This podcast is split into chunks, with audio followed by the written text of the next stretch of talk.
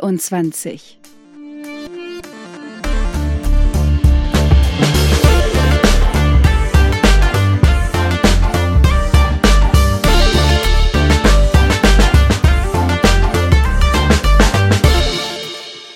Legal Bits. Hallo, liebe Internetsgemeinde. Einen wunderschönen guten Morgen. Hier ist der Legal Bits Podcast mit dem Frank und Tim Volker. Willkommen Moin. zurück. Ja, wir haben lange nichts von uns hören lassen, weil wir, glaube ich, beide äh, ziemlich beschäftigt waren mit Dingen. Ähm, Dingen. Bei Berufliche, private, ja. sonstiger Natur. Jetzt ist ja bei mir auch die Mahalia seit Anfang November mit in der Kanzlei, also eine äh, Studienfreundin von mir schon aus dem ersten Semester, kenne ich seit 20 Jahren, die das sozusagen abrundet, das Angebot. Also macht so Arbeits- und Gesellschaftsrecht, hat lange Jahre in der Wirtschaftskanzlei gearbeitet und die ist halt auch diejenige, die ich im Zweifel zu Gericht schicken würde, weil sie da sehr viel Erfahrung hat. Also das ist ganz spannend und ich finde super, dass sie dabei ist. Und ähm, also auf Twitter regten sich schon die Stimmen, die sagten, wann gibt's denn jetzt mal eine neue Folge? Wir haben heute ein neues Thema mitgebracht. Diesmal geht's wieder um die Grundverordnung. Und ich habe mir gedacht, das wäre vielleicht eine ganz gute Idee, auch wenn so die hitzigsten Beiträge dazu mittlerweile durch sind, dass wir mal sprechen über das, was so in Sachen Facebook-Seiten in den vergangenen Monaten passiert ist, wo das so hinzeigt und vermutlich hinführt. Und wenn wir dann noch Zeit haben, reden wir so ein bisschen über andere Dinge. Genau. Also, ja, die Themen sind ein bisschen schwierig. Also, ah, ja, lass uns doch einfach reinhüpfen.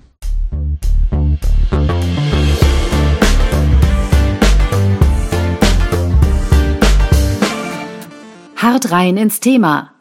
So, dann sind wir mal rein. Also, was sind denn eigentlich Facebook-Fanpages? Also, soweit ich das, und du springst bitte rein, weil ich das garantiert wieder falsch beschreibe. Ich habe irgendwie, also ja, was, was habe ich eigentlich? Wa, wa, wa, ich habe eine Tassenfabrik und ja. sag dann auf Facebook, hier, das ist meine Tassenfabrik, ihr könnt jetzt Fan werden von dieser Tassenfabrik. Mhm und dann äh, stelle ich Tassen vor und mache äh, Gewinnspiele und Kram und und und tralala, ja, jede Menge User, je, jede, jede Menge Facebook typische User Interaktion. Ja. Das ist ja jetzt, also. Das eine, ist eine Fanpage. Genau. Das ist quasi meine, meine Homepage, die ich als Tassenfabrik natürlich auch selber hosten könnte, aber weil ich das halt glaube, dass Facebook the place to be ist, gehe ich dahin. Ja. Gut. Genau, also Facebook bietet eine Plattform an, da kann man seine in Anführungszeichen eigene Seite haben und technisch gesehen bietet ja Facebook so ein Framework an von Funktionalitäten. Also ja, und so, wo ist denn da jetzt das Problem? Ja, äh, das, Pro, nee, das Problem haben Leute möglicherweise mitbekommen. Also ausgelöst wurde das, glaube ich, am deutlichsten durch das EuGH-Urteil vom 5. Juni 2018. Da hat nämlich der EuGH was zu gemeinsamer Verantwortlichkeit gesagt. Falls ihr das nicht mitbekommen habt, ähm, gemeinsame Verantwortlichkeit, äh, vielleicht müssen wir da mal drüber sprechen. Mhm. Definiert wird das in Artikel 26 DSGVO. Und für die Leute, denen das mit der Verantwortlichkeit noch nicht so klar ist, gehen wir vielleicht noch mal einen Schritt zurück. Es gibt ja so verschiedene Akteure oder Beteiligte in der Grundverordnung ne, oder im Datenschutz allgemein. Es gibt natürlich die Betroffenen, also die Leute, um deren Daten es da eigentlich geht. Die, die deine Fanpage besuchen? Ja, und dann gibt es den Verantwortlichen nach dem. Das ist der Tassenfabrikant? Ja, noch nicht ganz klar, aber also das ist auf jeden Fall einer. Das wäre jetzt der, äh, Entschuldigung, Fragezeichen. Der Tassenfabrikant, Fragezeichen. Ja, ähm, das ist auf jeden Fall einer. Mhm. Denn, also jetzt vielleicht nochmal einen Schritt von der Facebook-Seite zurück. Du hast ja gerade gesagt, eine Facebook-Seite ist sowas wie eine Homepage, also was ja, in, was eigentlich korrekterweise eine Website wäre. Die Homepage ist ja nur die Startseite eigentlich, aber das halt, ne? Also wenn jemand eine eigene Website hostet, dann ist völlig unstreitig der Verantwortlicher. Mhm. Nach der alten Rechtslage hieß das noch verantwortliche Person, aber das ist halt dasselbe. Also derjenige, der halt datenschutzrechtlich den Kopf für die Sachen hinhält, die er da entscheidet. Mhm. Ja? Und klar, also dein Tassenfabrikant, der da die Facebook-Seite hat, der ist auf jeden Fall ein Verantwortlicher. Mhm. Und dann hatten wir, um vielleicht diesen Rahmen noch fertig zu machen, ja auch in der Vergangenheit immer mal über Auftragsverarbeitung gesprochen oder in der früheren Folge vielleicht auch noch Auftragsdatenverarbeitung. Mhm. Das ist ja so gut wie dasselbe. Nach dem alten BDSG hieß es noch Auftragsdatenverarbeitung. Heute die Grundverordnung nennt es einfach Auftragsverarbeitung. Wer nachgucken will, findet ihr das in Artikel 28 der Grundverordnung. Das sind ja die Personen, die eigentlich nicht selbst entscheiden, was für Daten verarbeitet werden, erhoben, ja. gespeichert, ja. weitergegeben, an wen ja. und so. Sie entscheiden inhaltlich nichts, sondern die machen weisungsgebunden Zeug. Ja. Du gehst zum Serviceanbieter und sagst, mach Homepage und der ja, oder macht das so und so, dass die Daten so und so verarbeitet werden. Ja. Klassiker wäre auch so äh, bestimmte Agenturen, so Full-Service-Agenturen, die halt dann so ja Empfängerlisten in die Hand kriegen und damit Sachen machen sollen. Mhm. Das ist so der Klassiker, würde ich sagen, oder ein Klassiker. Und jetzt sprechen wir ja heute über gemeinsame Verantwortlichkeit. Jetzt kann man sich ja mal fragen, wie ist das denn jetzt eigentlich, wenn man so ein Konstrukt wie eine Facebook-Seite hat? Man bewegt sich als Betroffener, also als, als Facebook-Nutzer, nicht unbedingt Mitglied, aber auf jeden Fall, wenn man irgendwie da auf facebook.com geht, mhm. bewegt man sich ja da jetzt in diesem Fall, also in unserem Fall, auf einer Facebook-Seite von einem Unternehmen, deinem Tassenfabrikanten. Genau.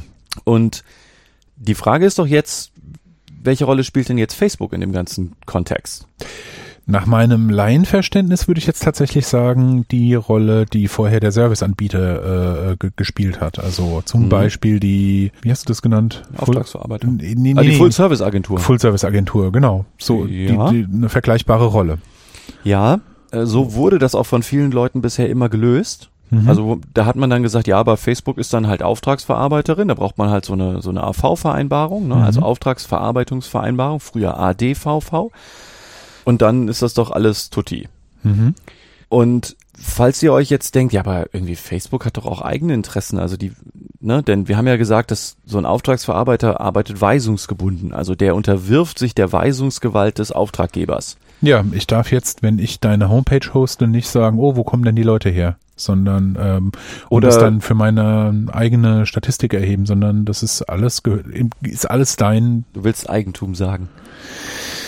Ja, ist, ist das falsche Wort, aber, ist aber ist schon klar, was du meinst. Also es ist deine, deine Sphäre, also ja, äh, du entscheidest, was da passiert. Du hast die komplette Entscheidungsgewalt darüber, was da passiert. Und das ist ja nun in so einem Facebook-Seiten-Kontext immer so ein bisschen schwierig. Also mhm. fand ich immer. Ne? Wir haben ja auch in Legal Bits schon mal drüber gesprochen, wie das in einem anderen Fall war. Da kommen wir gleich auch noch zu. Nämlich, ja, aber so eine Facebook ist doch viel zu groß. Die soll sich jetzt ernsthaft so einer Weisung von Millionen von Unternehmen unterwerfen, nichts mit Daten zu machen. Das ist doch deren Grund, also das ist doch deren Kapital. Facebook verdient doch Geld damit, Daten auszuwerten. Das wäre ja schon merkwürdig, wenn die sich echt, also ernsthaft unterwerfen sollten. Ja, die würden dann quasi flüssiges Gold in Ausguss kippen aus Facebook Sicht auf jeden Fall. Und ja. Facebook ist ja nicht der einzige, sondern, ne, also Google ist ja auch in dem Kontext, da kommen wir aber noch zu. Und in genau die Kerbe schlägt nun also dieses EuGH-Urteil mhm. von Anfang Juni, weil der EuGH eben auch gesagt hat, ja, also das stimmt ja nicht. Also das ist irgendwie alles nicht richtig, sondern eigentlich, und das meine ich, ist auch inhaltlich völlig richtig, hat man doch im Kontext einer Facebook-Seite das Phänomen, dass man eigentlich mehrere Verantwortliche hat. Nämlich einmal den Tassenfabrikanten in unserem Fall, der halt will, dass da Leute draufkommen und mit deren Daten will der Dinge machen können, ne? Aber auch Facebook, die aus diesen ganzen Daten, die da durch die Gegend geschaufelt werden, ja auch Kapital schlagen will. Und sei es nur über so Aktionen wie, also nur, ähm, über Aktionen wie so Custom Audience, also so äh, zielgerichtete Werbekampagnen und all solche Geschichten. Mhm. Deswegen sagt der EuGH und sagen auch die Aufsichtsbehörden, haben wir eine sogenannte gemeinsame Verantwortlichkeit nach Artikel 26 Grundverordnung. Und wie sieht die aus? Genau, also nach 26 kann man vielleicht mal ganz grob sagen, das ist im Grunde genau das, was wir gerade gesagt haben. Also wenn man zwei oder natürlich auch mehr, also das endet natürlich nicht bei zwei, sondern man kann auch noch mehr Verantwortliche haben, wenn die gemeinsam die Zwecke und die Mittel der Verarbeitung von personenbezogenen Daten festlegen, dann sind die halt auch gemeinsam verantwortlich. Und dann müssen die, das sagt die Grundverordnung, einen Extraschritt machen. Also eigentlich zwei, aber also sie müssen irgendwie transparent darlegen, also festlegen und transparent machen für die Betroffenen. Da hat man dann sozusagen schon die zwei Schritte. Wer sich denn um was kümmert in Sachen Datenschutz? Denn für die Betroffenen stellt sich ja jetzt folgendes Problem. Wem gegenüber soll ich denn jetzt meine Betroffenenrechte geltend machen? Also das hat man, glaube ich, immer auch gefühlt. Wenn man sich darüber noch nie Gedanken gemacht hat, dann wird das, glaube ich, schnell klar. Wenn man sich jetzt fragt, ja, aber wen frage ich denn jetzt, was mit meinen personenbezogenen Daten auf so einer Facebook-Seite los ist? Mhm. Gehe ich zu dem Tassenfabrikanten oder gehe ich zu Facebook? Und ich würde ja. instinktiv sagen, nee, ich, ich, ja, kommt halt drauf an. Die, die, ja, ich bin halt nicht mehr der, der irgendwie mal schnell aus dem Bauchhaus äh, ähm, sowas kommentiert, weil da ähm, habe ich tatsächlich viel zu viel mit dir rumgehangen. Ich würde tatsächlich jetzt erstmal denken, oh klar, Tassenfabrikant. Das ist ja. Ah, aber der Tassenfabrikant, auch wenn der eine rosa Firma hat, ist der ja in diesem blauen Facebook-Gebilde drin. Ne? Das heißt also, wahrscheinlich wird der normale instinktive User sagen, naja, muss ich zu Facebook gehen. Also ich kann natürlich nicht sagen, was Leute denken. Also gebt ja. uns auch gerne Feedback dazu, was ihr denkt. Äh, also wo man instinktiv hingehen würde. Aber also relativ klar ist doch, wenn du zum Tassenfabrikanten gehst, dann wird der ab einer bestimmten Detailtiefe mhm. halt sagen, ich weiß nicht, was Facebook noch so macht. Ja. Weil ist ja, also du legst dich ja mit Facebook ins Nest, ja. dann ist ja klar, wenn es das Facebook-Nest ist, dann wissen die im Zweifel, was da los ist. Facebook wiederum wird sagen, an manchen Stellen weiß ich nicht. Wenn der Tassenfabrikant da Daten für seine eigenen Zwecke zusätzlich erhebt, dann habe ich da nichts mit zu tun. Und mhm. auch das ist richtig. Ne, also diese Mehrgleisigkeit zeigt, glaube ich, schon relativ klar, was das Problem ist, nämlich dass Betroffene im Zweifel einfach nicht mehr wissen, an wen sie sich wenden sollen. Und genau da sagt der EuGH und sagen auch die Aufsichtsbehörden, da braucht es einen Extraschritt in Sachen Transparenz. Einfach weil man jetzt nicht will, dass die Transparenz gegenüber den Betroffenen darunter leidet, dass man jetzt einfach möglichst viele Verantwortliche hat.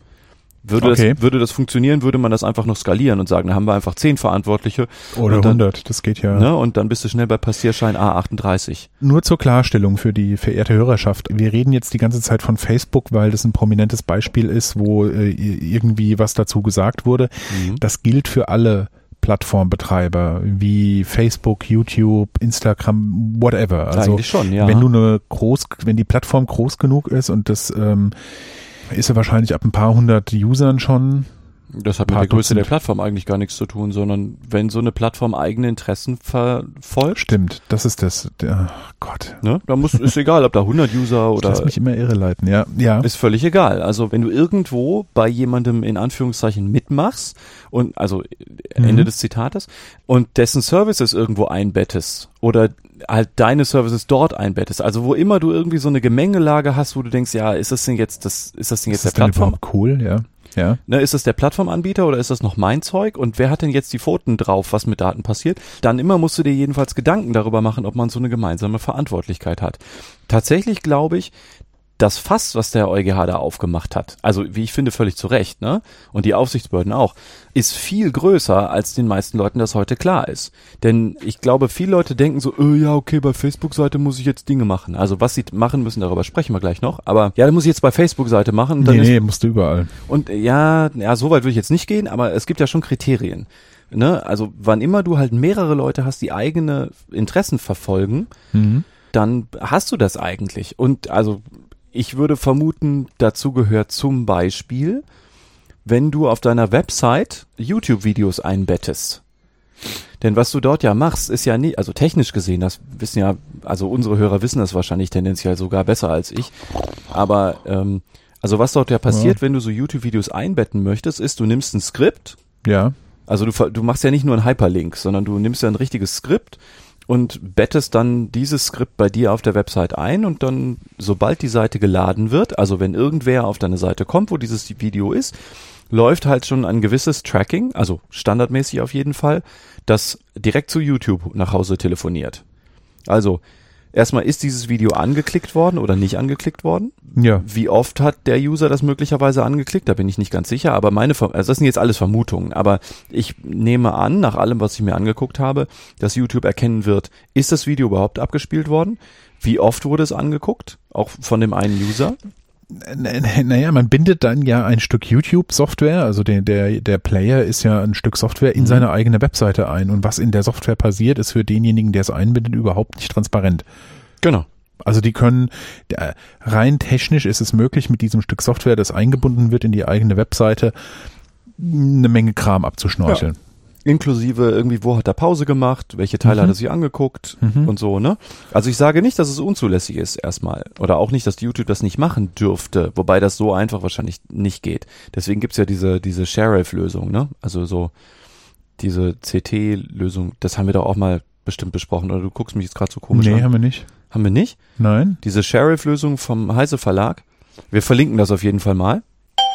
Okay. Das ist eine Lösung, die so funktioniert, dass wenn die Seite geladen wird, eben dieses Skript noch inaktiv ist. Mhm. Also es wird dann eben noch nicht getrackt, sondern du siehst ein Bild Mhm. von diesem YouTube-Video, das ist Ah. aber so ausgegraut.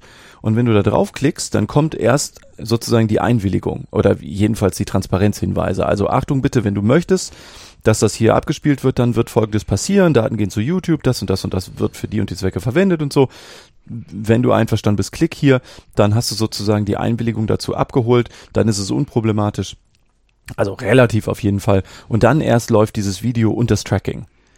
Denn das Problem ist ja standardmäßig, wenn irgendwer, also wenn ich bei YouTube Mitglied bin und angemeldet und so, dann ist es unproblematisch, denn um Mitglied zu werden, muss ich sowieso Sachen abnicken. Ob das Ja. dann am Ende wirksam ist, ist eine andere Frage. Aber jedenfalls, also da bin ich mal damit konfrontiert worden, da habe ich Ja gesagt und find's gut und oder auch nicht, aber ich habe auf jeden Fall Ja gesagt.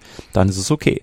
Aber wenn du jetzt nicht YouTube-Mitglied wärst oder nirgendwo irgendwas abgenickt hättest, ne, und du kämst auf diese Seite und würdest automatisch getrackt, dann ist das, das ist eine der Kernfragen, die aktuell überall diskutiert werden. Ist es okay, dich dann zu tracken und die Daten vor allen Dingen an den US-Anbieter YouTube rüberzuwerfen oder halt Google? Aber ne, geht das? Also Mhm. darf man das? Und die, die Meinungen sind ziemlich einheitlich, also der, der Aufsichtsbehörden auf jeden Fall, ziemlich einheitlich, dass es so ohne weiteres nicht machbar ist. Dass du da Mhm. also irgendwie eine Lösung brauchst. Und diese Zwei-Klick-Lösung oder Sheriff, also streng genommen ist das nicht ganz dasselbe, aber also es geht halt darum, dass das Skript eben nicht automatisch läuft, wenn du auf die Seite kommst, sondern dass du erst einmal klicken musst, dass du dann oder oder mit der Maus drüber oder so, ne, dass du so einen Text angezeigt bekommst, dann siehst du, ja, finde ich gut und sobald du da dann geklickt hast, dann läuft's. Also die Variante funktioniert relativ gut. Also das ist auf jeden Fall das datenschutzkonformste, was mir so einfällt. Und jetzt der langen Rede kurze Sinn ist doch, wir haben auch bei dem YouTube-Video noch eine YouTube oder eine Google im Hintergrund, also auch einen weiteren Verantwortlichen. Also auch da hast du doch eine gemeinsame Verantwortlichkeit, nämlich du hast den Website-Betreiber, also Dosenwurst GmbH mit Ja. Mit mit Videos und dann halt die YouTube oder also es gibt ja auch viele andere Videoanbieter, ne, die halt auch so ähnliches Tracking machen. Ja gut, aber bei, bei YouTube ist es ein relativ gutes Beispiel, weil da noch jemand Drittes da, dahinter steckt oder da, da mit, mit im Boot ist. Du hast einmal die Dosenwurst GmbH, du hast YouTube als Entität und Google als eine Entität. da hast du dieselbe Problematik wie, dass halt äh, äh, Facebook und WhatsApp unter einer Decke stecken und auch unter dem sehenden Auge der Aufsichtsbehörden einfach Daten austauschen. Das ist denen wohl scheißegal. Also das ist schon ziemlich wild. Aber genau, also sowas ähnliches. Also ja, das ist nochmal ein weiteres Problem. Wenn diese Daten dann von YouTube an andere Unternehmen im Konzern durchgereicht werden sollen und dann groß verwendet und so, dann ist das, hat das nochmal eine ganz andere Bedeutung.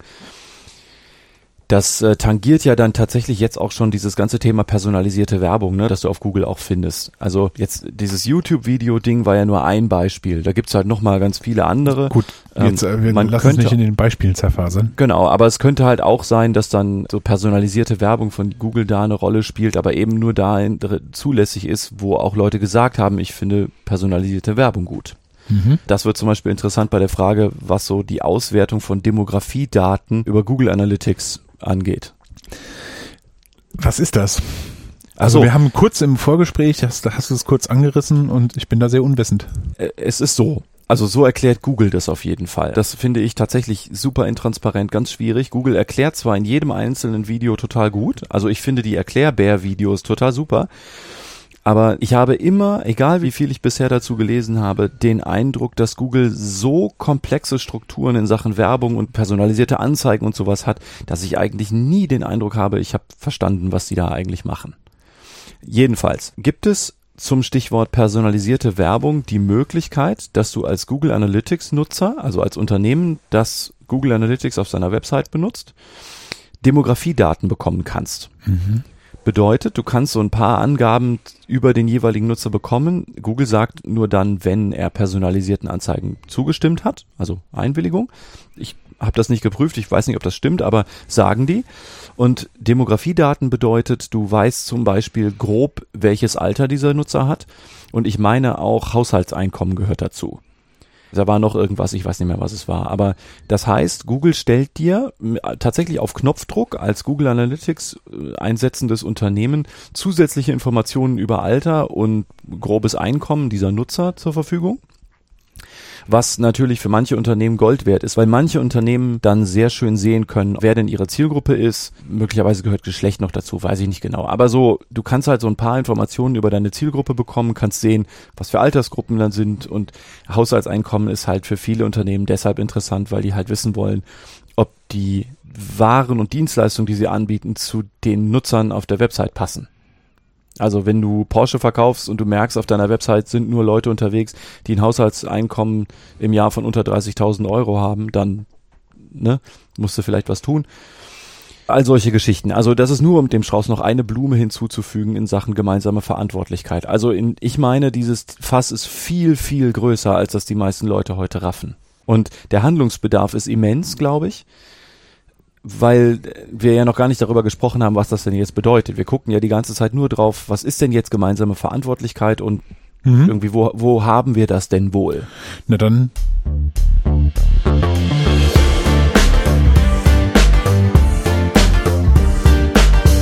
Wie lösen wir denn das Problem? In Artikel 26 der äh, Datenschutzgrundverordnung im Absatz 1 steht, dass die gemeinsamen Verantwortlichen in einer Vereinbarung transparent äh, festlegen, wer welche Verpflichtung gemäß der äh, Datenschutzgrundverordnung erfüllt. Mhm. Wie macht das denn jetzt Facebook, wenn wir uns daran mal langhangeln wollen? Ganz grob. Also das sind eigentlich zwei Sachen, die da in einem drin sind. Also ne, gemeint ist, wir brauchen irgendwie eine gemeinsame äh, Vereinbarung mhm. und wir brauchen die Transparenz. Mhm. Ne? Transparent also, heißt, es ist für den Benutzer der Tassenfabrik ersichtlich. Genau. Und die gemeinsame Festlegung heißt, die Tassenfabrik und Facebook handeln eigentlich jetzt kommt wieder der Romantiker in mir durch. Eigentlich äh, setzen die sich gemeinsam hin und, und überlegen sich gemeinsam, äh, äh, wer, wer welchen Teil verantwortet. Das wird ja wahrscheinlich nicht so sein, sondern genau. es geht irgendwie automatisiert. Ja, das also ganz automatisiert nicht, aber also es ist glaube ich schon klar, dass natürlich Facebook sich jetzt nicht mit Millionen von Unternehmensgeschäftsführungen äh, hinsetzen kann und jetzt Sachen auskaspern. Schlicht deshalb, weil Facebook ja insgesamt mit einem, sagen wir mal, äh, interessanten Personalschlüssel auf seine Marketingleistungen äh, haut. Also es sind einfach insgesamt sehr wenig Leute, die das überhaupt machen. Ne? Also können die nicht. Heißt, man braucht ja irgendeine Art von Standardvereinbarung, die Facebook den Leuten anbieten muss, weil mhm. alles andere ja. wäre für Facebook überhaupt nicht zu stemmen vom Aufwand her. Ne? Und das haben die gemacht. Und zwar, äh, kommt jetzt ein bisschen drauf an, wie man drauf guckt. Auf Englisch heißt es Page Controller Addendum. Auf Deutsch heißt das eine äh, Facebook-Seiten Insights Ergänzung. Wir verlinken die mal. Das ist also der erste Teil. Also damit mhm. macht man transparent, wer denn jetzt was macht. Das funktioniert im Grunde über einen Einseiter. Also auf Deutsch heißt das Ding Seiten-Insights-Ergänzung bezüglich des Verantwortlichen. Und da werden Textbausteine zur Verfügung gestellt, die Facebook im Grunde von den Leuten, die eine Facebook-Seite haben, fordert. Mhm. Es geht zum Beispiel damit los, dass die Facebook Ireland Limited die verantwortliche Person auf Facebook-Seite ist für die Grundverordnung, mhm. also EU, wenn man so will. Und da stehen halt so ein paar andere Sachen drin. Das jetzt zu besprechen, würde, glaube ich, viel zu lang dauern. Aber das ist auf jeden Fall das, das Addendum, also die Vertragsergänzung, wenn man so will, die Facebook standardmäßig zur Verfügung stellt. Wenn du eine Fanpage äh, aufmachen willst. Richtig, oder betreiben. Betreiben willst, die musst du dann abnicken. Genau. Also für die neuen Facebook-Seitenbetreiber ist es relativ unproblematisch. Also da sagt Facebook einfach, ich habe hier was und wenn du eine Seite betreiben willst, dann sind das hier, dann sind das hier deine Nutzungsbedingungen. Ne? Also ohne machen wir nicht. Und für die schon bestehenden Facebook-Seitenbetreiber ist es aber im Kern genau dasselbe. Das ist eben wie immer, wenn man irgendwelche Bedingungen im Nachhinein ändern will, das kriegt man, glaube ich, auch ständig in Postfächern mit, ne? Also E-Mail-Postfach, irgendwie der und der Service ändert seine Nutzungsbedingungen. Mhm. Du musst bis da und dahin äh, irgendwie dein Konto löschen oder so. Ansonsten stimmst du dem zu. Meistens hat das dann so eine Monatsfrist oder so. Und bei Kaufleuten, die ja die Facebook-Seitenbetreiber regelmäßig sind, ist es sowieso unproblematisch. Also das kann man grundsätzlich schon machen, jetzt nicht grenzenlos. Also du könntest jetzt zum Beispiel in so einem Seitenbetrieb äh, jetzt nicht fundamentale Sachen einfach ändern. Mhm. Also in Irland geht das nach AGB-Recht immer noch eher. Also das, das, das maßgebliche Rechtsinstrument dafür ist, ist das Recht der allgemeinen Geschäftsbedingungen und zwar egal, ob da AGB drüber steht oder nicht. Aber einfach, das kann man unter Kaufleuten noch relativ gut machen. Bei Verbrauchern wird es schwierig und so, aber die meisten Facebook-Seitenbetreiber machen das ja aus einem kommerziellen Hintergrund raus. Deswegen ist es da relativ unproblematisch. Also Facebook selber gibt also jetzt sowas vor und hat jetzt auch so ein bisschen seine Nutzungsbedingungen gegenüber den Nutzern ein kleines bisschen geändert. Ähm, das kann man in den Nutzungsbedingungen auch für die äh, Datenverarbeitung auch nachlesen und so. Also da werden Informationen dazu gegeben. Das ist alles sehr viel, würde hier auch den Rahmen sprengen. Aber da stehen halt Sachen drin, wie wer verantwortliche Person ist und an wen man sich wenden kann und was für Rechte man hat und so. Ne? Also Recht auf Auskunft, Löschung und so weiter. Mhm. Das ist also die Seiten-Insights-Ergänzung, die Facebook im September 2018 zur Verfügung gestellt hat. Das ist doch deutlich nach dem Inkrafttreten der Datenschutzgrundverordnung. Richtig. Danke. Die Und Behörden waren da vorher auch schon auf dem Trichter, haben aber dann Anfang Juni vom EuGH da einen Rückenwind gekriegt. Das war ja der Auslöser eigentlich, ne? Irgendwie, mhm. dass die Aufsichtsbehörden Sachen blöd finden. Das hat es in der Vergangenheit immer mal wieder gegeben, aber da kam dann der EuGH sozusagen zu Hilfe und hat gesagt, nee, das ist schon auch so mit der gemeinsamen Verantwortlichkeit. Mhm. Und diese Datenschutz-Insights sind jetzt die Vereinbarung über die gemeinsame Verantwortung. Ja, das ist die Vereinbarung, genau. Okay. Das ist noch nicht der, und das der hat im Juni den, den Behörden, nee, das hat den Behörden nicht gereicht und die haben dann, haben die den EuGH angerufen? Ja, so indirekt.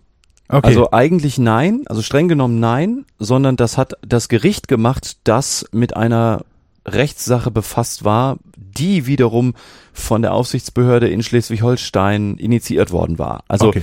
zum Verständnis, nur so formal, das unabhängige Landeszentrum für Datenschutz Schleswig-Holstein, also die Aufsichtsbehörde Schleswig-Holstein, hat eine Klage geführt gegen die Wirtschaftsakademie Schleswig-Holstein, eine mhm. GmbH.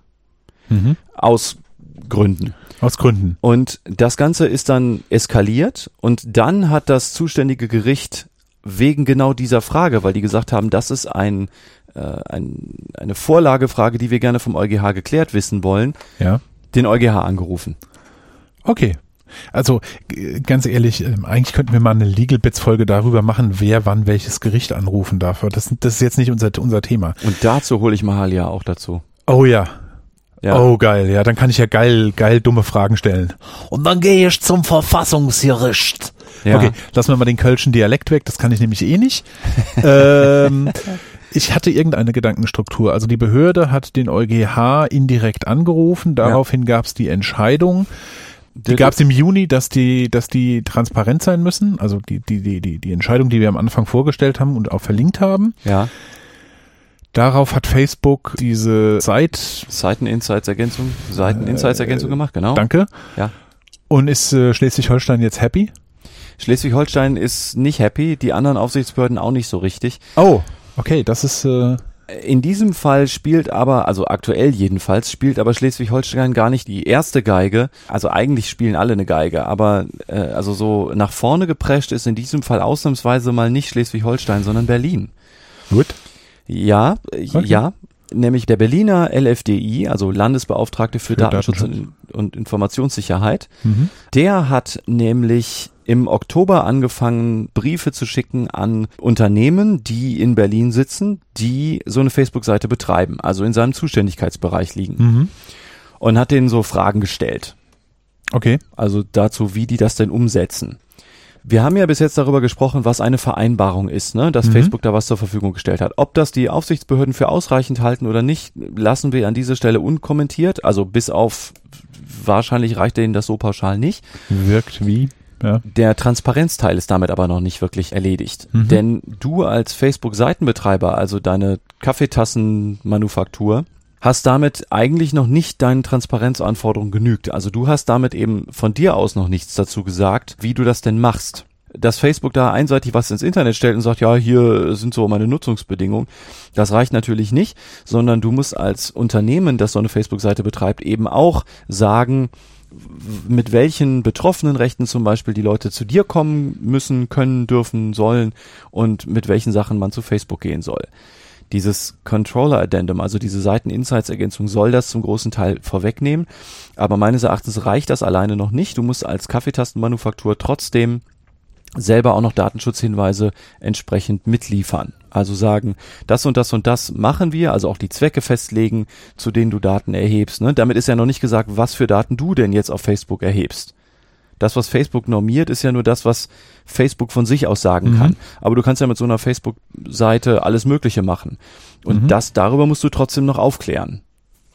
Eigentlich logisch. Richtig.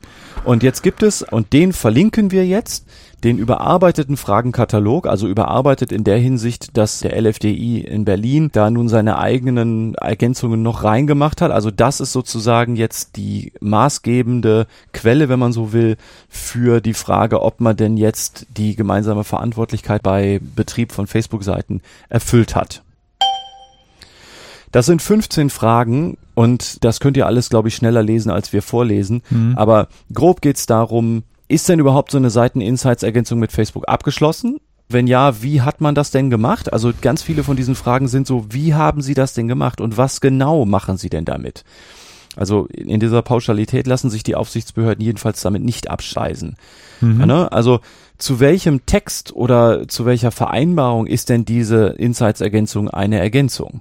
Also was ist denn sonst die vertragliche Grundlage? Dann, welche konkreten Verarbeitungen personenbezogener Daten gibt es denn nach dieser Vereinbarung? Und wozu gibt es jetzt diese gemeinsame Verantwortung? Also wo haben beide ihre Patscher im Spiel? Mhm. Äh, Entschuldigung, ich versuche das jetzt gerade mal äh, zu beschreiben, was ich tue. Ich lese hier gerade Teile dieser 15 Fragen mhm. und die kitzeln an der richtigen Stelle. Ja. Also äh, Glaube ich auch. Also wenn man diese Fragen für sich vernünftig beantworten kann, dann ist die Chance wahrscheinlich recht groß, dass man das gegenüber der Behörde auch kann. Aber wenn nicht, dann sieht man, glaube ich, ganz schnell, wo man was tun muss. Also spätestens dann, wenn man die Frage schon nicht versteht, ist wahrscheinlich Handlungsbedarf da. Mhm. Ne? Also da steht dann auch so in der Frage 9 zum Beispiel, bitte erläutern Sie, wie die personenbezogenen Daten der Besucherinnen und Besucher Ihrer Fanpage verarbeitet werden. Ja ne, auf welcher Rechtsgrundlage beziehungsweise auf welchen Rechtsgrundlagen, also Stichwort Artikel 1 Absatz 1 Bu mhm. äh, Satz 1, ne, Einwilligung oder muss ich das zur Vertragserfüllung oder Interessenabwägung oder so, mhm. äh, wird das alles denn verarbeitet? Wie stellen Sie, das ist dann die Frage 12 zum Beispiel, wir machen das jetzt nur auszugsweise, wie stellen Sie sicher, dass die betroffenen Rechte nach Artikel 12 folgende erfüllt werden können? Insbesondere Recht auf Löschung, Einschränkung, Widerspruch, Auskunft. So, wie stellt man das denn sicher? Also wie ist das denn jetzt mit Facebook geregelt? Ja, das ist, ist, dieser Fragenkatalog ist ein ganz schönes Brett, wobei ich auch tatsächlich sagen würde, wenn, also mal abgesehen davon, wenn jemand solche Fragen an mich mal stellen würde, was nicht vorkommt, würde ich ihn erstmal an dich verweisen. Mhm. Aber tatsächlich sind diese 15 Fragen ein ganz gutes Handwerkszeug, kann man das sagen, um ja, erstmal sich zu überlegen, bin ich hier irgendwo in der Nähe von Grün oder ist alles äh, also sehe ich auch. Ähm, wahrscheinlich erfüllt niemand, der sich damit vorher nicht intensiv beschäftigt hat, die, ja. die Anforderungen in diesem Fragenkatalog. Das ist ziemlich absehbar. Weil, äh, weil, aber das ist ja auch klar, denn viele Unternehmen haben sich darüber halt nie Gedanken gemacht. Ne, das ist ja ein völlig neues Feld. Also man kann an diesem Fragenkatalog, glaube ich, sehr schön sehen. Erstens, hat man überhaupt die richtigen Fragen schon gestellt? Und, oder versteht man das überhaupt? Denn wenn nicht, dann muss man da wahrscheinlich auch schon mal beigehen. Und wenn man es verstanden hat, dann kann man ja sehen, habe ich noch konkreten Handlungsbedarf oder nicht. Idealerweise hat man es halt einmal glatt gezogen und gut ist. Aber realistisch ist es doch so, als ich eben sagte, das Fass wäre noch viel größer, als Leute so denken, dann meine ich halt genau das. Also diese mhm. Deklination, also dieses Runterrechnen dieser 15 Fragen ist ja an, nur bei der Facebook-Seite schon ein Brett. Aber das meine ich, muss man an ganz vielen anderen Stellen auch machen.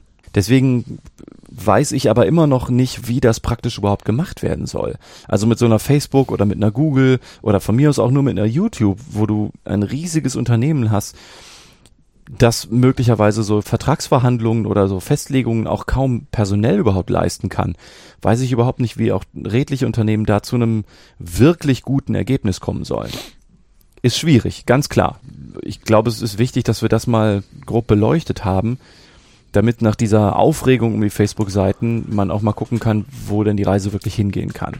Also und diese überarbeitete Fragenliste, die kommt von Ende November 2018. Also das heißt, die ist auch schon die, die ja sie ist aber auch erst ein paar Wochen alt. Also ja, ja, und es hat halt auch für einen Landesdatenschutzbeauftragten von Berlin auch erstmal äh, bis November gedauert, bis er mit seinen 15 Fragen rauskam. Die haben es zwar in sich, aber hey, irgendwie ist diese Datenschutzgrundverordnung, auch wenn man seit über zwei Jahren weiß, dass die kommt, ist äh, tatsächlich irgendwie für jeden überraschend, dass nach 365 Tagen ein Jahr vorbei ist.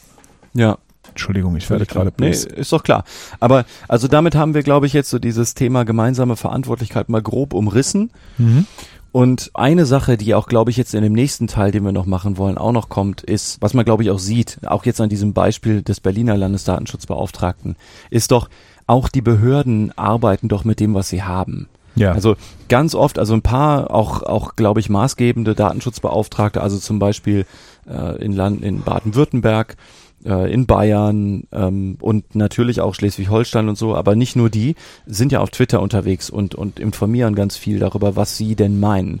Und also mehr als einmal habe ich schon von Datenschutzaufsichtsbehörden Dinge gelesen wie, äh, hört doch mal, also das schreiben die natürlich nicht genau so, aber die schreiben dann so Dinge wie, ja, hört doch mal auf, bitte uns irgendwie alle uns mit Fragen zu bombardieren. Kommt doch, also präsentiert doch bitte oder kümmert euch doch bitte um vertretbare Lösungen. Also das Wort vertretbar taucht dann auf. Dann werden wir das wohl auch mitmachen. Mhm. Das Wichtigste ist den Behörden, glaube ich, nicht, dass die Lösungen, die in Unternehmen, das auditiert wird, perfekt sind. Das Es ist, ist die- das muss gar nicht sein. Also wir sind ja eigentlich hier, ne? Du und ich sprechen doch über die Grundverordnung seit Jahren immer wieder, nicht weil jetzt die Welt zu einem Ort geworden ist, wo alle den perfekten Datenschutz machen wollen. Und Ja, wollen vielleicht schon oder oder hätten ihn gerne, aber ähm, ach, die wenigsten wollen das. Die wenigsten Unternehmen wollen das doch. Ich will das gar nicht schlecht reden, aber oder auch gut reden, aber den meisten Unternehmen ist doch Datenschutz intrinsisch völlig egal. Okay, da das da gehe ich ja. Ja, das stimmt. Und warum, be warum bewegen sie sich? Weil es teuer werden kann, wenn sie es nicht machen. Richtig. Das ist doch der Hauptgrund. Also Richtig. Und die Datenschutzbehörden wollen eigentlich, dass die Leute anfangen, sich zu kümmern und einen oder mein, meine Vermutung ist, sie, sie freuen sich sehr über ein Good Intent, also für eine, Ja. für eine, eine gute Absicht. Wenn man eine gute Absicht hat, dann wäre es halt auch schon hilfreich, wenn man die glaubhaft äh, belegen kann. äh, glaubhaft machen kann, ja, und Ja. nur sagen so, ah ja, wir wollten aber alles gut machen und nichts getan haben, ist auch keine gute Absicht. Nee, Sorry. ja doch, die, also die Absicht schon gut, aber Ja. es reicht denen halt nicht. Ja, aber halt- tatsächlich, wird, wirkt ein bisschen dünn. klar, aber ist doch so, wenn sich ein Unternehmen Gedanken macht und halt an den Stellen, wo auch Juristen sagen, wir wissen nicht genau, wie die Aufsichtsbehörden das dann jeweils auslegen werden, falsch abbiegen, also falsch in Anführungszeichen, ne, aus der Sicht einer dann zuständigen Aufsichtsbehörde, dann ist die Chance, dass es drakonische Bußgelder hagelt, verschwindend gering. Mhm. Weil auch die Aufsichtsbehörden, ne, die wissen doch, dass das an vielen Stellen auch schwer auszulegen ist oder dass man auch so einer Meinung oder so einer Meinung sein kann. Bußgelder. Die Millionen Euro. Komm, Ja. lass mal anfangen. Da hauen wir jetzt drauf. Ja, bitte. Ja, gut.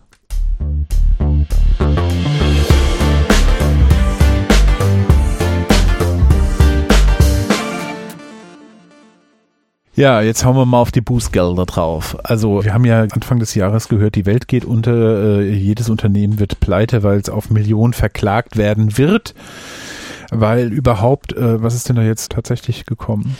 Witzig ist übrigens, dass du, dass du das jetzt auch nochmal sagst mit dem verklagt. Das stimmt nämlich so eigentlich. Also jedenfalls Ja, in Bezug auf die Bußgelder gar nicht. Also Ich weiß, wir haben das damals ja auch rausgearbeitet, glaube ich, dass das Ja. eigentlich ähm, es ist ein genau, Ordnungswidrigkeitsverfahren. Also genau, das ist wie ein Parkknöllchen, halt keine 20 Euro, sondern 20 Millionen. 20 Millionen oder mehr. 20 Millionen oder mehr, jedoch mindestens. Ja. Aber das ist ja nicht das, was da in der aufgeregten, hyperventilierten Öffentlichkeit rumging. Ja, da, Nee. da wird man ja, da wird man ja verklagt. Also relativ klar ist natürlich, dass die, also meine ich, dass die Bußgeldhöhen, also die Maximalbußgeldhöhen, der eigentliche Grund sind, warum so viel über Datenschutz gesprochen wird. Ne? Ja. Also nochmal, es ist ja nicht irgendwie intrinsische Weltretten-Mentalität, die da jetzt plötzlich aufgekommen ist, Ja. sondern Unternehmen machen so gut es geht wirtschaftliche Abwägungen, was lohnt sich, was lohnt sich nicht, sollten wir uns um Datenschutz kümmern oder nicht. Vor zehn Jahren habe ich angefangen, Datenschutzberatung zu machen und damals konntest du das kaum jemandem verkaufen. Zehn Jahre später konntest du das als Unternehmen kaum noch irgendwo einkaufen, weil es keine Leute mehr gab, die das konnten, also vernünftig konnten. Und ist doch klar, das Interesse ist gestiegen, wegen was? Naja, wahrscheinlich wegen Bußgeldandrohung, ne? Dass man Mhm. gesagt hat, öh, wenn jetzt die Behörde kommt, müssen wir alle sterben Ja. das, also gab es schon sehr viel Wind um die Sache. Das ist, glaube ich, der Hauptmotivationsgrund für viele. Und wir haben uns jetzt gedacht, das wäre vielleicht ganz gut. Wir gucken mal, was denn jetzt eigentlich so ein halbes Jahr nach Anwendung der Grundverordnung überhaupt passiert ist in Sachen Bußgelder. Ja, ich nenne immer die Summen. Genau, du nennst die Summen, weil du der Kassenwart bist. Ja, uns. ja, ja. Du bist der Legal Kassenwart. Ja, Gut. ich will Also- reich werden. Also ich kann vielleicht vorweg sagen, ich weiß von drei Bußgeldern, die unter der Grundverordnung jetzt bisher verhängt wurden. Hey, jetzt komm. Ja? Die Welt geht doch unter. Jetzt komm, fang an. Ich Ja. will, ich will, ich will jetzt aufhören zu arbeiten. Das klappt leider nicht Volker. Erzähl, komm. So, also das erste Bußgeld, das ich sozusagen im Anwendungszeitraum der Grundverordnung gehört habe, kam am 7. Juni, also ungefähr zwei Wochen nach Anwendung, also nach dem 25. Mai 2018, nämlich am 7. Juni 2018. Verhängt wurde ein Bußgeld gegenüber Optical Center in Höhe von, 250.000 Euro. genau, wir verlinken das mal. Verhängt wurde das tatsächlich nicht, wie man denken könnte, von der deutschen Aufsichtsbehörde oder einer deutschen Aufsichtsbehörde. In Wahrheit haben wir ja für jedes Bundesland eine und dann gibt's ja auch noch jetzt den, den Herrn Kelber, also den neu gewählten äh, Bundesdatenschutzbeauftragten, der die Frau Vosshoff abgelöst hat, Sondern, sondern von, der, der französischen. wegen Significant Data Leak. Genau, also es ging darum, dass sich im Juli 2017 jemand bei der Behörde, also bei der CNIL, also der CNIL, der französischen Datenschutzaufsichtsbehörde, also da gibt es zum Beispiel nur eine, nicht für jedes Bundesland, ne, weil es funktioniert in Frankreich auch alles ein bisschen anders, sich jemand dort beschwert hatte und daraufhin hat die Behörde angefangen zu untersuchen und hat dann am 7. Juni die Mitteilung rausgegeben, dass dieses Bußgeld verhängt wurde. Jetzt kann man natürlich darüber diskutieren, ob das wirklich ein Grundverordnungsbußgeld ist. Das ist tatsächlich interessant. Wir haben nämlich als Notiz da stehen, Ausgangspunkt ist eine Beschwerde vom Juli 2017 Ja. und wir haben als Notizpunkt hingesetzt, also weit vor Anwendung der Datenschutzgrundverordnung. Wie ist das eigentlich? War das nicht so eine Verordnung, die irgendwie Gültigkeit hatte in der Übergangszeit, aber irgendwie nicht zwingend? Also das sind halt Ah, so die diese. wurde, ja, ja, ja. Ah. Also die Grundverordnung ist ja angewendet worden ab dem 25. Mai 2018. Die war aber zwei Jahre vorher streng genommen schon in Kraft. Also, Gut. also ganz streng genommen, also es ist jetzt eine rechtsdogmatische Geschichte, aber ganz streng genommen war die schon seit Ende Mai 2016 in Kraft, aber sozusagen betäubt. Mhm. Also sie wurde erst angewendet, es gab halt eine Übergangsfrist, wo man gesagt hat, die ist jetzt schon in Kraft, also wir haben die verabschiedet, die tritt in Kraft, aber man kann bei solchen Gesetzesverabschiedungen auch regeln, dass ein Gesetz erst nach einer Übergangsfrist von x Monaten, Wochen, Jahren angewendet wird. Also Okay, ja, ja, aber in Kraft war es schon. sie war schon in Kraft, aber man kann tatsächlich darüber streiten, ob denn dieses 250.000 Euro Bußgeld gegenüber Optical Center, ob das jetzt ein richtiges DSGVO-Bußgeld ist oder nicht. Naja gut, aber das ist jetzt schon mal der, ein, guter, ein guter Anfang in ein sorgenfreies Leben für mich. Jetzt kommen wir zu der nächsten Nummer. Die Franzosen haben auf jeden Fall mit einer Viertelmille erstmal ganz gut vorgelegt. Ja, das äh, Wobei, sag mal, äh, Mille, ist das eigentlich richtig für Millionen? Denn ich habe nee, oft den nee, Eindruck, es ist ist für tausend. sind tausend eigentlich, aber mit einer Viertelmillion haben die ordentlich vorgelegt. Ja. Da ist ja wie üblich eine Menge Steigerungen drin. Also ich sehe das als einen guten Start in ein sorgenfreies Leben. Boah, den Zum nächsten Dramabogen. Punkt. Du machst einen so harten Dramabogen. Das wird Ja, super. sorry. So, das war jetzt also Optical Center von den Franzosen. Das war Anfang Juni. Nächster wegweisender Punkt. Im September 2018, da wurde ein Bußgeld gegenüber einem Wettlokal verhängt. Auch wieder nicht von den Deutschen, sondern Von den Österreichern. Das war nämlich das steirische Wettlokal mit einem Bußgeld in Höhe von Drumroll 4.800 Euro ja, plus Verfahrenskosten. ja. Aber Ah. also ein Bußgeld von unter 5000 Euro. Wir verlinken das auch mal. Wegen Videoüberwachung eines Quote Großteils des Gehsteges End Quote ohne zureichende Kennzeichnung. Ja. Also die hatten Okay. offenbar eine Videokamera so hingehängt, dass man einen Großteil des Gehsteiges mitgefilmt hat, obwohl das eigentlich für das Wettlokal nicht notwendig war und haben das auch nicht gekennzeichnet. Also, ne, da hat sich die Behörde nicht mal damit auseinandergesetzt, ob so eine Videoüberwachung in dem Fall überhaupt zulässig war, sondern die haben halt vor allen Dingen gesagt, da ist, das wurde nicht mal gekennzeichnet, also jetzt gibt's Bußgeld. Ja, Jo. also 4.800 Euro, ne?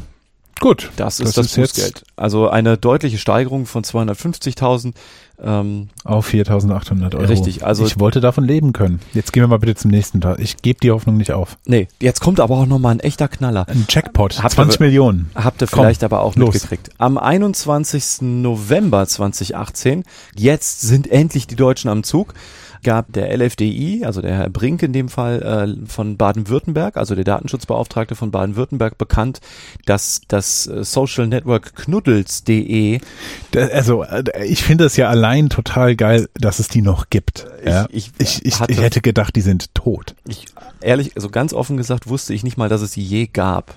Ja, das ist so eine Anfangs, also da klopfen hart die 90er an die Tür. Wirklich. Also das ist so, das ist so Modem-Internet, Social äh, Network. Also jedenfalls Knuddels 14.4. Ja, hat ein Bußgeld bekommen aus von Baden-Württemberg in Höhe von 20.000 Euro. Bam, Gravon ist Feierabend jetzt, ne? Ende von Abendland. Ich ja. hab ausgesorgt. Ja, nee, hab also, ich nicht.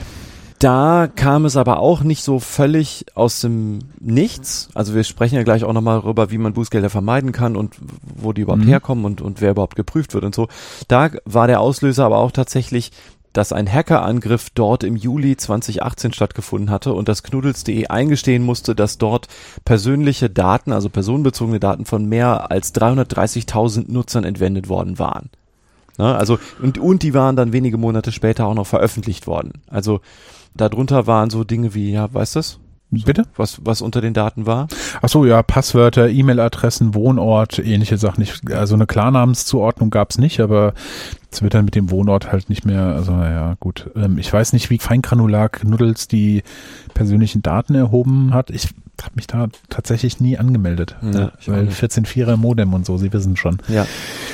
Ich weiß gar nicht, wie viele von unseren Nutzern überhaupt ein 14.4er Modem noch als, als Wort überhaupt verstehen. Unsere Nutzer, du meinst unsere Hörer.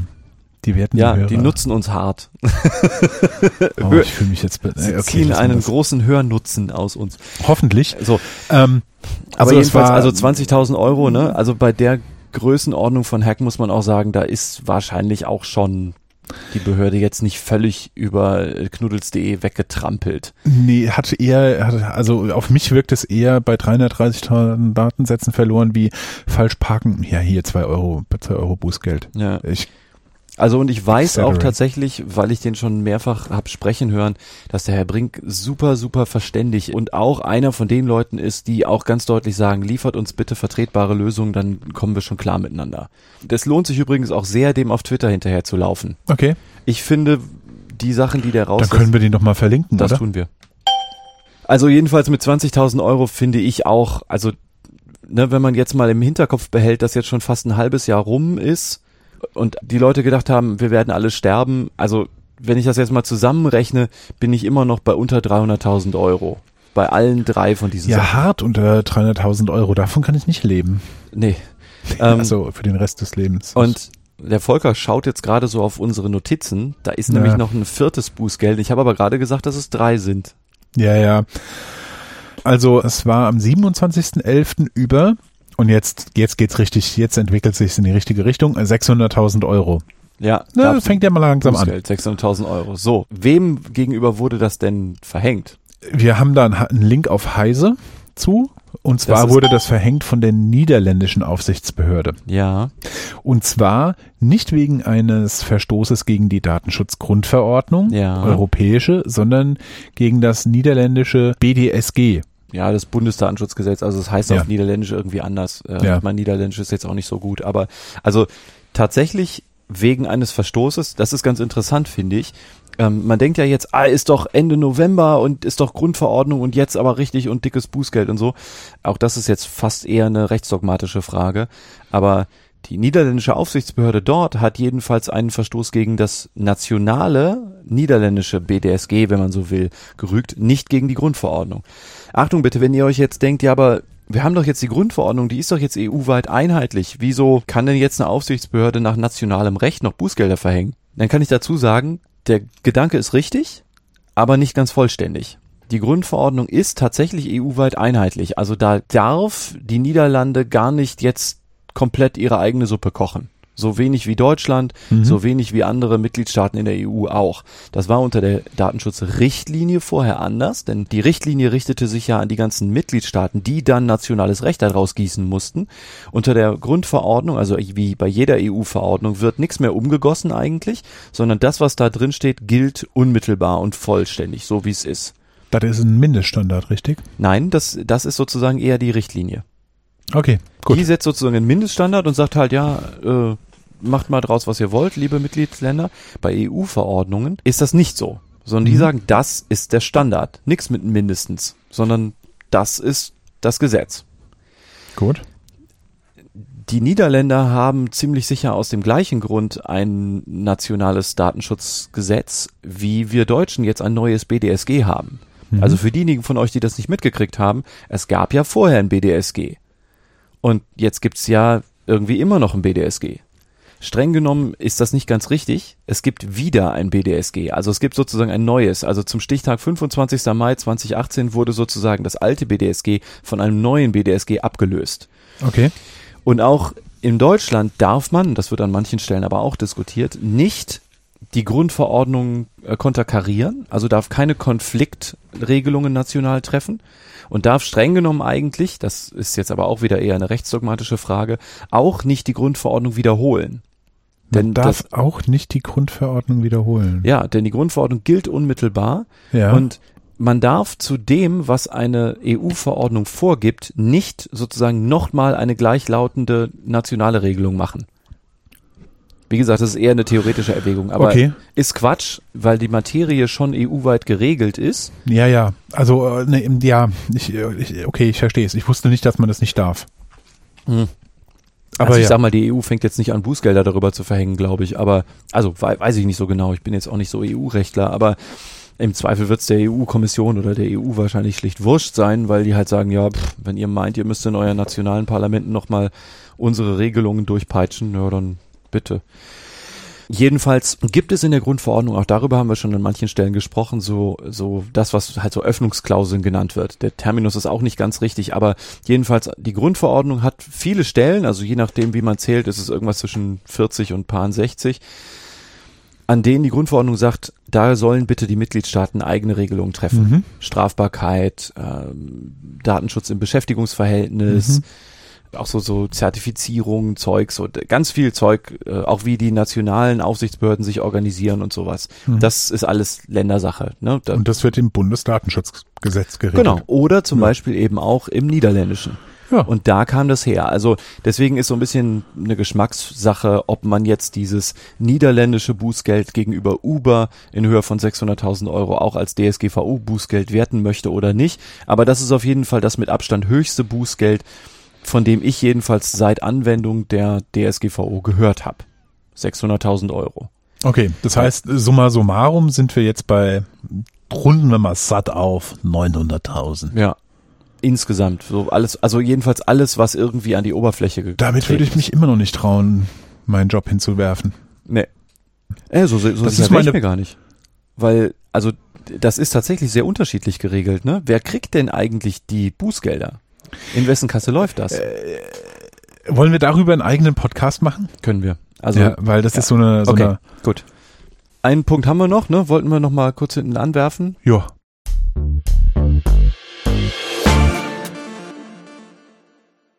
Wir haben darüber geredet, dass ich gerne das Geld hätte, aber wie vermeidet man denn, dass irgendjemand mir das Geld zuwerfen muss? Das passiert ja eh nicht. Also du als Aufsichtsbehörde. Ja, ja. Also die Frage ist also, wie vermeidet man denn Bußgelder, Bußgelder oder genau, insbesondere ja. hohe Bußgelder? Ja. Ne, denn das ist ja das, wofür alle Unternehmen Angst haben, hatten. Also ich meine, es gibt vor allen Dingen vier Sachen, auf die man aufpassen muss. Da gibt es auch Unterpunkte zu. Ich würde auch gerne jetzt einen Artikel vom Kollegen Wibitool verlinken, der das, glaube ich, auch ganz schön aufgeschlüsselt hat. Der Artikel ist auch von Ende November 2018, also auch noch ziemlich aktuell. Also und der guckt so mal ein bisschen aus Konzernwarte drauf, also vor allen Dingen mhm. für die größeren Unternehmen interessant. Aber die Prinzipien, die er da darlegt, finde ich eigentlich prinzipiell anwendbar für auch kleinere Unternehmen. Natürlich in einem etwas anderen Ausmaß, aber auf jeden Fall gut. Also grob gesagt gibt es so ein paar Sachen, auf die Unternehmen aufpassen sollten. Wenn eine Behörde prüft oder Informationen haben möchte, generell wird empfohlen, da mit den Behörden zusammenzuarbeiten, also zu kooperieren. Jetzt gibt es verschiedene Ansatzpunkte, aus denen man das verweigern kann und an manchen Stellen auch darf. Ne, mhm. Auch so, auch so Selbstbelastungsgebot äh, gibt's nicht und so. Also man muss natürlich jetzt nicht anfangen, sich selbst zu belasten, aber generell haben die Aufsichtsbehörden eine ganze Menge Kompetenzen, wenn es um diese Prüfung geht. Die dürfen halt dann schlicht im Grunde alle Unterlagen rausfordern, die dann mit den personenbezogenen Daten zu tun haben, um die sich die Prüfung dreht. Und jetzt hat man natürlich immer die Wahl, ob man generell mit denen kooperiert oder nicht. Und ich kann aber auch sagen, auch der Herr Brink, also der, der LFDI von Baden-Württemberg bei diesem knuddels.de Ding, der hat auch ganz deutlich gesagt, das Bußgeld ist relativ niedrig ausgefallen, weil die kooperiert haben. Also Kooperation wird generell, und das kann ich gut nachvollziehen, von vielen Kollegen empfohlen, weil damit natürlich klar ist, die Behörde wird da wohl milder sein. Also man kann als Unternehmen mit einer Behörde eher verhandeln, natürlich, wenn man vorher mit der zusammengearbeitet hat, als wenn man sich immer trotzig gezeigt hat. Das ist, glaube ich, klar. Ne? Also Kooperation generell eine gute Idee. Ich würde denen natürlich jetzt nicht alle Informationen als Messer liefern, aber kooperieren. Man darf das, glaube ich, nicht verwechseln. Aber tun Unternehmen, glaube ich, sowieso nicht. Also kein Unternehmen hat ein Interesse daran, jetzt irgendwie weitere Datenlecks zum Beispiel zu veröffentlichen oder zu melden. Ob Müssen die die nicht melden? Ja, doch, eigentlich okay. schon. Also Gut. natürlich wird die Behörde dann auch mit in Betracht ziehen, ob das vorher gemeldet wurde. Mhm. Wenn die auf weitere Sachen stoßen. Wenn nicht, dann wissen sie es natürlich auch nicht. Dann ist die Frage, ob das rauskommt. Das kann aber rauskommen. Also das kommt halt sehr darauf an, was für ein Verstoß das denn ist und ob die den gemeldet haben.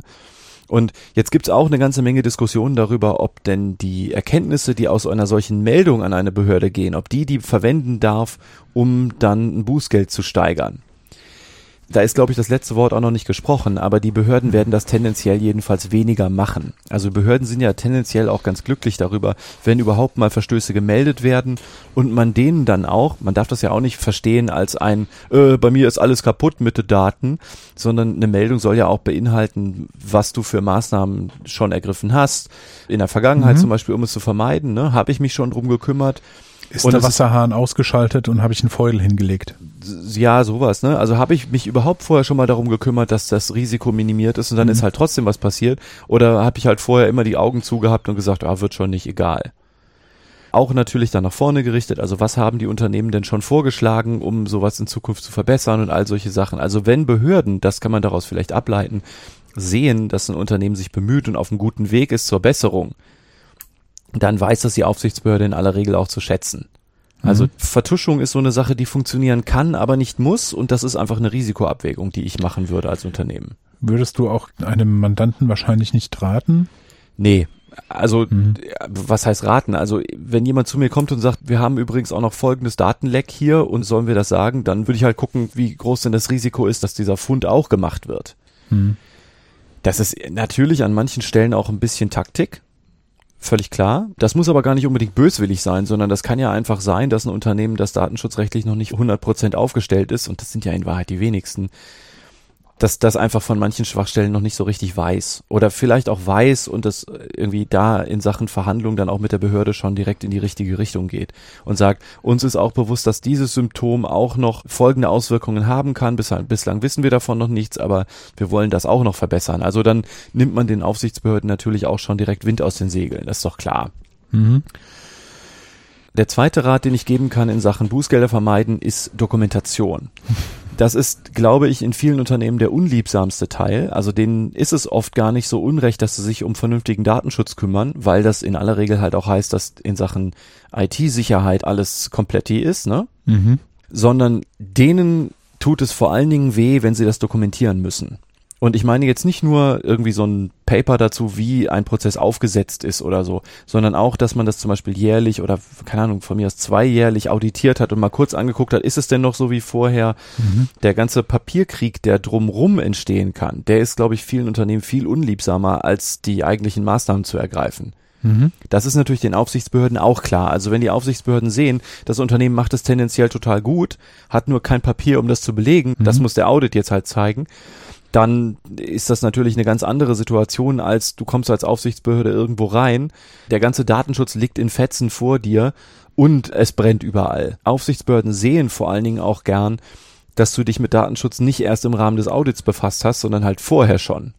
Wenn man merkt, ah, die sind dran seit Jahren, können die hier belegen, ne? gibt es einen Bericht vom Datenschutzbeauftragten oder keine Ahnung was, die Mitarbeiter werden geschult, die Systeme sind mhm. auditiert worden und hier ist eine Zertifizierung und so und die sind halt seit Jahren dran und jetzt ist halt mal was passiert, dann wissen die Behörden ja auch, das ist was völlig anderes, als die kommen irgendwo rein und die ganzen Dokumente, die sie dann vorgelegt bekommen, sind gerade eine Woche alt.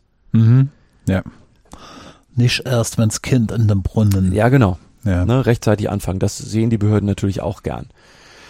Dritter Rat, den ich geben kann, ist ähm, man kann als Beteiligter, also auch als mhm. auditiertes Unternehmen, denn es ist ja eine Ordnungswidrigkeiten-Sache, die da eigentlich läuft, ne? Mhm. Auch Akteneinsicht bekommen. Also man kann sich durchaus anschauen, wie es denn eigentlich zu dieser Prüfung gekommen ist. Mhm. Das ist etwas, das man im Zweifel mal machen sollte, glaube ich. Einfach um zu wissen, wo kommt das denn her? Also was will denn die Behörde überhaupt? Mhm. Ja, und zu guter Letzt, der vierte Punkt eigentlich irgendwie der logischste ist, äh, du kannst es dir denken, ja, halte ich an die Scheiße. Ja, ja richtig. Also. Sorry. Klar. Ne, also wenn Leute sich einfach an die gesetzlichen Vorgaben halten, dann haben wir eigentlich auch kaum ein Bußgeldrisiko. Das ist irgendwie ja. allen klar. Ne? Aber so. also ich will nur deutlich sagen, ganz viel von der ganzen Hektik und der ganzen Rumtanzerei bei so einem Audit kommt ja daher, dass Unternehmen wissen, dass sie nicht ordentlich Datenschutz machen wenn man das ordentlich macht, dann hat man eigentlich auch nichts zu befürchten. Boah, ich glaube, ich wäre da trotzdem nervös. Also selbst wenn ich wüsste, hier ja, ist alles in Butter, äh, wäre ich dann trotzdem echt nervös und würde echt rumtanzen. Ja, Aber, nicht nur ja. du als Geschäftsführer, sondern das sind natürlich die Mitarbeiter auch. Wenn du dir vorstellst, da kommt dann jemand von der Behörde und will mal mit Mitarbeitern oh. sprechen, ne? Als Geschäftsführer hätte ich auch tendenziell so ein bisschen Schiss, was dann da die Mitarbeiter erzählen, weil du ja auch nicht weißt, ob die dir alles erzählt haben, ne? Und was die da sonst so ausplaudern, weiß man ja nicht so genau. Denn die Behörden sind ja auch nicht blöd, die wissen ja auch, wer auf Gesprächstraining aus ist und wer nicht oder wer das kann, ne? Und also das weiß man nicht. Aber auch als Mitarbeiter kannst du dich ja theoretisch auch strafbar machen. Also viele Mitarbeiter sind einfach wahnsinnig nervös. Das ist nicht zu verhindern irgendwie. Also außer halt, dass man den Leuten erklärt, wie es denn funktioniert und zusammenhängt und sowas. Aber ja klar, also Nervosität spielt da natürlich auch noch mit rein. Darüber reden wir ja noch gar nicht. Aber wenn die Staatsanwaltschaft mal auf der Matte steht und sagt, ich will ihre Server haben, ne? Anderes Super. Thema machen wir heute nicht, aber ja. das ist ein ganz schönes Brett. Wie geht man mit sowas um? Lässt man die einfach rumlaufen? Was, wie, wie macht man das? Oh, das wäre ja mal echt ein schöner. Ja, da habe ich ja mal eine geile Idee für, für einen äh, Podcast jetzt. Okay. Ah, mhm. Nein, ich will jetzt nicht zu viel versprechen. Wann werden Aufsichtsbehörden überhaupt tätig? Also du meinst, wann wird man rausgesucht für so ein Audit? Ja. ja. Oder wann kommt die Aufsichtsbehörde zu mir und will ja. irgendwas? Also schrift, schriftlich, ne? Ja. Also dir als Unternehmen. Ja, erzähl, ja genau. Erzähl mal. Ja. Tassenmanufaktur. Also so die Sachsenhäuser Tassenmanufaktur, die STM. Ja. also so ganz genau weiß man das natürlich nie. Das ist schlichtes Ermessen der Behörde. Ja. Aber also es gibt eine Reihe von Dingen, die halt immer wieder auftauchen und die auch Sinn ergeben. Also nach meinem Dafürhalten gibt es so ein paar. Das wissen wir, weil Akteneinsicht, Kapitel davor. Ja, oder einfach, weil ja. der Herr Brink das zum Beispiel auch einfach sagt. Ja. Ne? Also man kann manchen Leuten auf Twitter hinterherlaufen, die sagen auch, wie es dazu gekommen ist. Ja. Okay, das dann ist fangen wir mal an. Ist kein so großes Geheimnis. Also der erste Punkt, den haben wir ja gerade schon angesprochen. Meine, also wie kann es wohl zu so einem Audit kommen? Hm. Beschwerde. Ja, Leute beschwerden sich. Schmecker mal. Und ist natürlich auch eine Kritikalitätsschwelle und auch die Frage, wie beschäftigt ich als Aufsichtsbehörde bin. Einfach reicht mir eine Beschwerde. Ist die Beschwerde zum Beispiel besonders substanziert oder will da nur jemand rummeckern? Ja. Aber vor allen Dingen dann, wenn sich mehrere Leute beschweren über irgendwas, ein Unternehmen, einen bestimmten Prozess oder irgendein Datenleck oder so, dann ist, meine ich, relativ klar, dann steigt auch das Risiko, dass die Behörde dann mal sagt, so, dann gucken wir doch mal, was da los ist. Mhm. Dann der zweite Punkt, meine ich, ergibt sich irgendwie auch, wenn man sich mal anguckt, in welcher Situation die Aufsichtsbehörden heutzutage sind die haben ja mit der Grundverordnung eine ganze Reihe neuer Befugnisse bekommen und Aufgaben. Also nicht nur die können mehr Sachen machen, qualitativ als vorher, sondern die müssen und sollen auch eine ganze Reihe Sachen qualitativ mehr machen als vorher. Also der Aufgabenkatalog ist deutlich gewachsen. Mhm. Das heißt doch, die Behörden, wie sie vorher waren, selbst wenn sie vorher einigermaßen gut klargekommen sind, personell, sind doch zum 25. Mai 2018 ziemlich sicher hoffnungslos unterbesetzt gewesen. Mhm. Und wenn man sich jetzt überlegt, so eine Aufsichtsbehörde muss doch auch ihre Stellenforderungen irgendwie rechtfertigen können. Ja, da hilft es tatsächlich, wenn man Wasser auf dem Mars findet. Entschuldigung, wenn ich jetzt die Analogie bringe, aber es gibt Behörden, die finden zum Jahresende, wenn neue Budgets verhandelt werden, Wasser auf dem Mars, also irgendetwas, wo was eine Menge Aufmerksamkeit generiert. Und genau. sowas muss man dann als Datenschutzbehörde halt auch machen. Das würde ich jedenfalls als Behörde überlegen. Das ne? Also bin ich eine Behörde, die große Forderungen stellt. Also ich will zum Beispiel, keine Ahnung, 20 neue Stellen haben. Das wird auf jeden Fall Geld kosten. Mhm. Und wenn ich das rechtfertigen möchte, dann tut das für die Verhandlungsposition generell ganz gut, wenn ich auch mal was vorweisen kann. Mhm. Also wenn ich sagen genau. kann, guck doch mal, wir hatten doch den Fall hier mit den Facebook-Seiten, wir mhm. hatten hier das, ich habe hier die und die auditiert und da ist so und so ein Bußgeld rumgekommen. Also wenn man von sich in der Öffentlichkeit reden macht, dann ist das ja auch etwas, das ich jedenfalls überlegen würde. Also bin ich ein Unternehmen, von dem sowieso gesprochen wird, das zufällig auch in diesem Bundesland sitzt, wo eine Aufsichtsbehörde sagt, hm, das wäre doch mal was. Ja, beim Herrn Brink zum Beispiel, Bosch.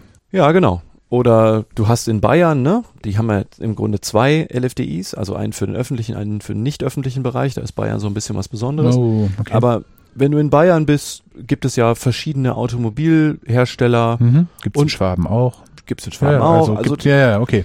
Ne? Dagegen muss zum Beispiel im Saarland man schon ein bisschen gucken. Ja. Also einfach im Vergleich gesehen, ne? Aber Öffentlichkeitswirksamkeit würde ich mir überlegen als Aufsichtsbehörde, ob ich da nicht an manchen Stellen mal einen Punkt mache. Mhm. Dann, das ist eine Überlegung, die es für mich ganz überraschend machte, dass Knuddels.de so ein geringes Bußgeld bekommen hat. Warum denn, denn das? Na, überleg dir das doch mal. Wenn du Aufsichtsbehörde bist, ja, und du mhm. hast Anfang des Jahres gesagt, wir brauchen, keine Ahnung, 15 neue Stellen. Und ich habe auch mehrfach so Dinger gehört wie, die Behörde wollte zum 25. Mai 15 neue Stellen haben, hat 10 neue Stellen bewilligt bekommen mhm. und hatte bis dahin nur drei neue Stellen besetzt, weil es einfach kein Personal gab. Wenn du dir jetzt vorstellst, du bist in so einer Verhandlungssituation, du willst mehr Personal haben, so, ne, musst das auch durchkriegen vor der Landesregierung und so alle haben Angst vor horrenden Bußgeldern und die Grundverordnung sagt ja auch, die Bußgelder sollen abschreckend sein, so wie alle anderen mhm. Maßnahmen auch. Und dann kommst du jetzt, also bei 20.000 Euro weiß ich nicht, aber jetzt nimm mal zum Beispiel diese, dieses Wettlokal da, ne? Kommst du mit so einem Bußgeld um die Ecke von unter 5.000 Euro? Naja, okay, das, äh, das, das sehe ich jetzt strukturell tatsächlich anders. Also bei so einem Wettlokal, das ist, also, äh, das klingt jetzt total doof. Ja, es ist ein Vergehen, aber es ist halt schon eher, niederschwelliges Vergehen. Da ist halt der Kamerawinkel stimmt nicht. Das ist normalerweise echt so in der in der Größenordnung von 50 Euro. Und jetzt sind es halt auf einmal 5000 Euro. Also ich sage ja nicht. Der der Eindruck, der bei mir entstanden ist bei diesem Knuttels.de, ist nicht dieses wir wir wir geben euch eine 20.000 Euro Strafe, sondern das Ordnungs-, das Bußgeld fällt relativ gering aus, weil ihr sehr, sehr vorbildlich äh, mitgearbeitet habt und euch so verhalten habt, wie wir das als Aufsichtsbehörde gerne sehen wollen. Da darf man mich gerne korrigieren und ich lehne mich da aus dem Fenster und man weiß es nicht, aber es wirkt schon eher wie ein, ja, ist scheiße, dass es passiert ist, aber wie ihr das gehandelt habt, war okay. Deshalb, deshalb.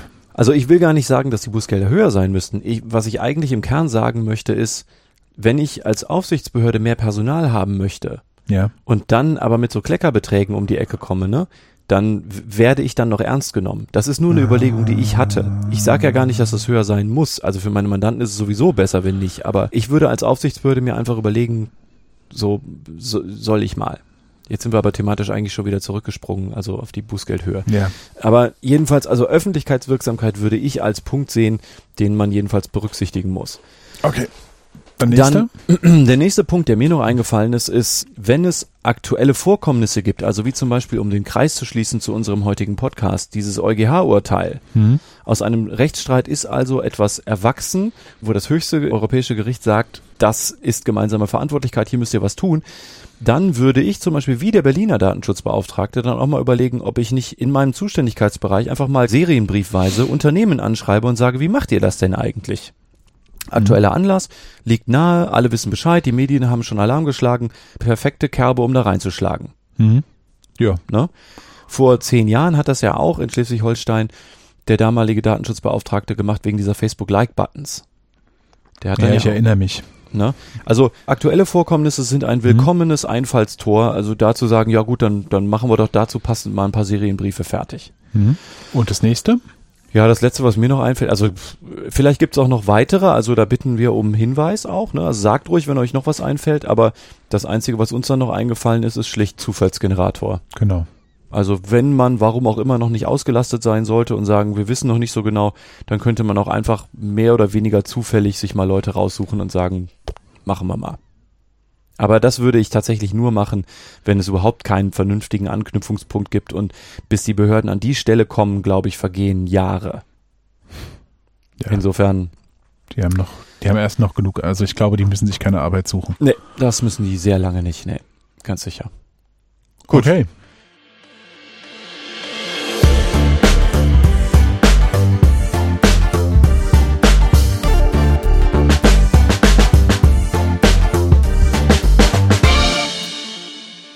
Also auf jeden Fall erstmal danke fürs Zuhören. Ganz wichtig, haut Kommentare in den Blog, ballert uns auf äh, Twitter voll. Wir sind offen für Kommentare, Anregungen und Feedback. In Sachen Twitter, ne, ihr kennt das schon.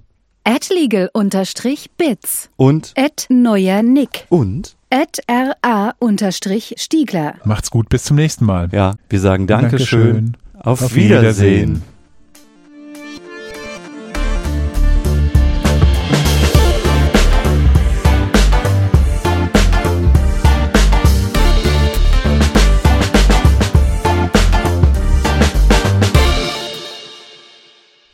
Frohe Weihnachten. Legal Bits